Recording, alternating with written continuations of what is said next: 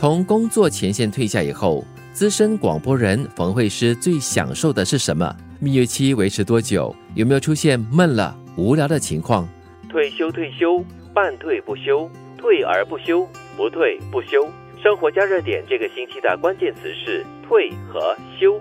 我忙完小儿子的会考之后呢，我就进入漫游不同城市国家的旅游日子，耶！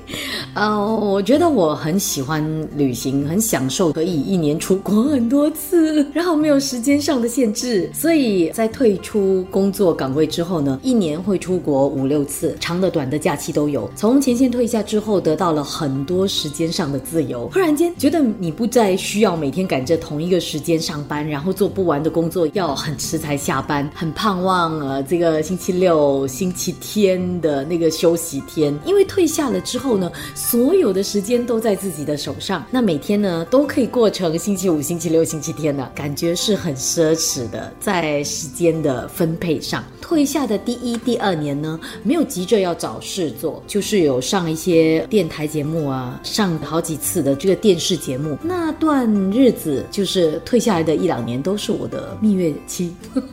生活加热点。如果说过去的这退下来的这几年的时间是我的蜜月期，我是很享受的，很少有闷和无聊的状况。因为我在闲适的日子里面呢，会给自己一个比较有规律的生活。比如说每天早上起来呢，就一定要做一个三十分钟的瑜伽伸展运动。那一星期呢，可能要步行呃两次，就是会在我的家周围啊走，可能呃两三公里、三四公里或五六公里哦，伸缩性很大。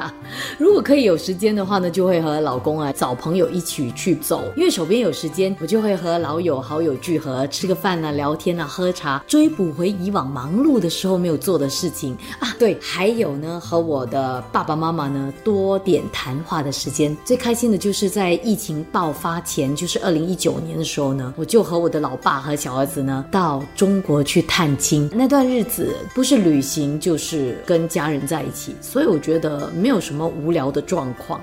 在哪个节点上，惠师决定重新骑脚踏车，重拾画笔画画？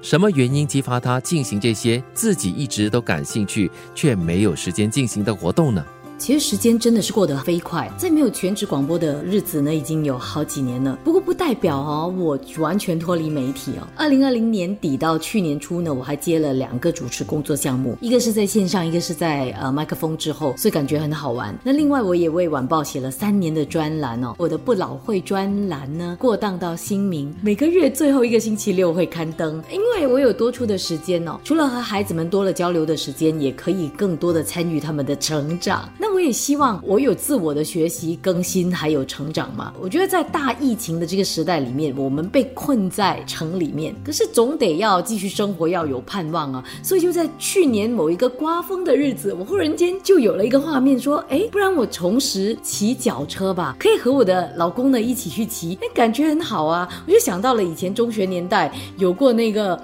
骑着脚车迎着风被吹的感觉，所以我们就去预定了脚车，这样子开始骑脚车喽。骑了几次，那画画是因为我的老友，他就说，呃，会师你要不要跟我一起去上课？其实我这个老友呢，已经上过了两年的课了，就在疫情期间他重拾画笔。那我在出院的年代是学过一年的画画的，所以现在重拾画笔呢，我真的是非常投入，我每天都去做素描，因为我上的是 La 的短期课，所以自己呢就要常常去练习。在作画的时候，你就是心无旁骛的，就是只可以注意着你要画什么，然后很专心的把画画出来，然后上色，有很大的满足感，所以我很开心。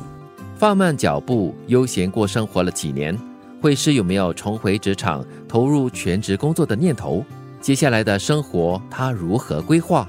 做了闲云野鹤这几年，虽然还是喜欢主持，喜欢在麦前说话，可是要回到从前当全职工作人员，我想应该是很难哦。因为有了时间上的自由，就不会再被规定下来了。哎，所以我还是想做 freelance 的工作项目，比如说主持啦、录音啦、主持线上的节目也可以。那另外今年我也给自己一个新的挑战，呃，有一个计划。嗯，现在这个计划有初步的构思，还没有完整的把它呃写出来，所以如果能够推行这个完整的计划，有机会再告诉你们吧。根据数据显示，现代人平均寿命很长，假设你幸运的被分配到三万天，如果五十岁退休，那接下来的三十二年你要干嘛呢？退而不休虽然是老生常谈，却是很多前人经验累积的智慧名言。